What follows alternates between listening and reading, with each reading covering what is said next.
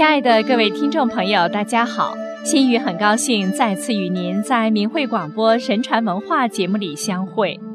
在这两期的节目里，我们来跟大家分享一下中国传统理念“安贫乐道”的思想。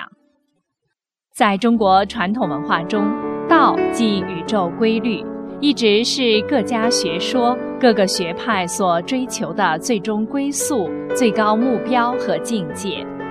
安贫乐道是中国古人的一种立身处世之道，也是自古以来为人称颂的美德。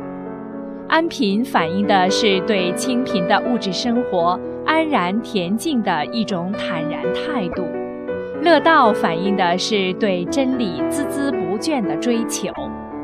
儒释道在传统文化中的渊源传承，使得历史上有很多安贫乐道之士。他们不为世间贫穷、富贵等外在环境所动，始终道心坚定，以学道、悟道、得道为最大的快乐。以下举些例子：孔颜乐处。孔子说：“饭疏食，饮水，取功而枕之，乐亦在其中矣。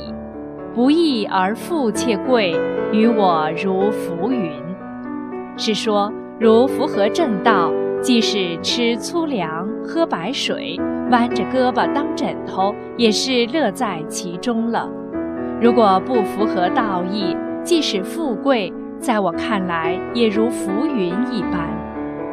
孔子还曾这样描述自己：其为人也，发愤忘食，乐以忘忧，不知老之将至。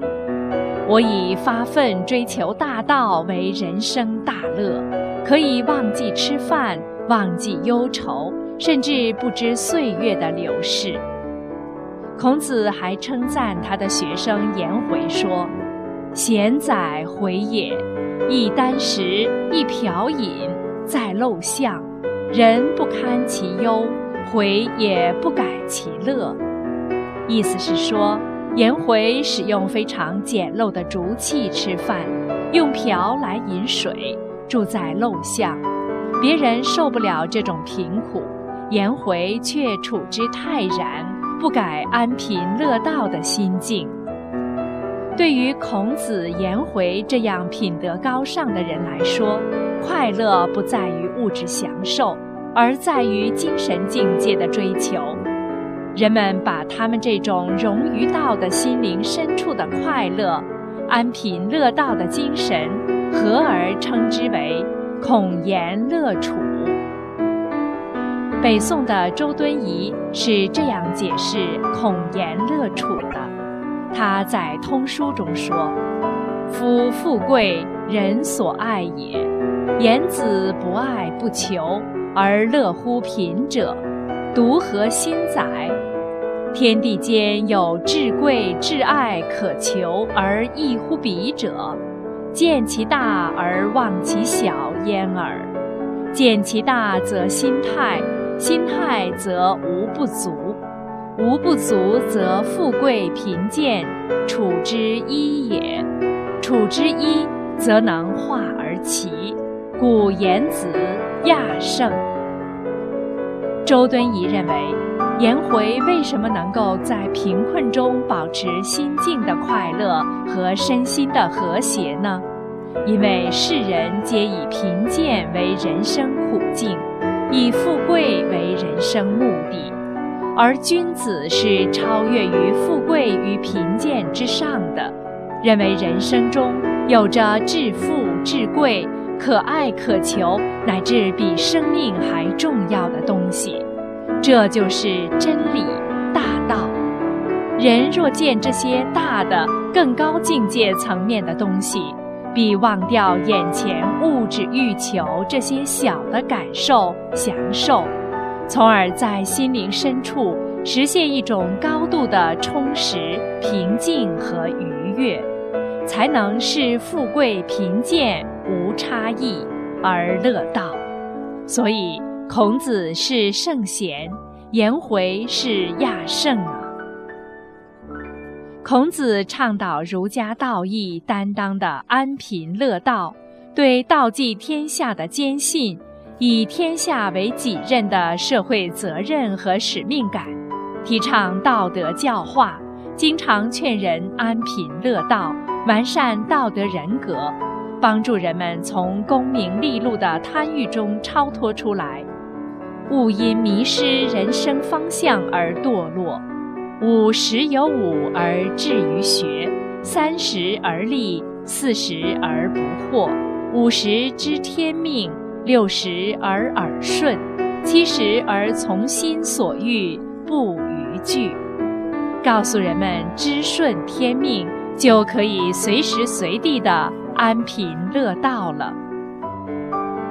孔子和他的学生。把实践道义作为自己的理想、信念、准则，凡事以是否符合道义为前提。周游列国而弘道，以人道去符合天道，人心和天心，以达到天人合一。后来的儒家知识分子都以寻求孔颜乐处作为自身内心世界充实的理想境界。追求崇高的道和天人合一。曾参弘道。曾参师从孔子，在修身和躬行礼仪上颇有建树，传承孔子主张，弘扬道义。他说：“事不可以不弘义，任重而道远。”曾参每日在家，白天躬耕农亩。晚间刻苦学习到深夜，生活窘迫。鲁国国君听说了他的品行后，非常关心和同情，决定增以食邑。他故辞不受，依旧避衣而耕，长日不举火。使者曾劝说他：“先生非求于人，为何不受？”曾参对使者诚恳地说。我常听说，受人者畏惧于人，与人者骄傲于人。纵然与人者并不骄傲，但我能不畏惧吗？再说，无功受禄，不如自食其力。因此，曾参依旧无怨无悔地过着贫困的日子，自得其乐。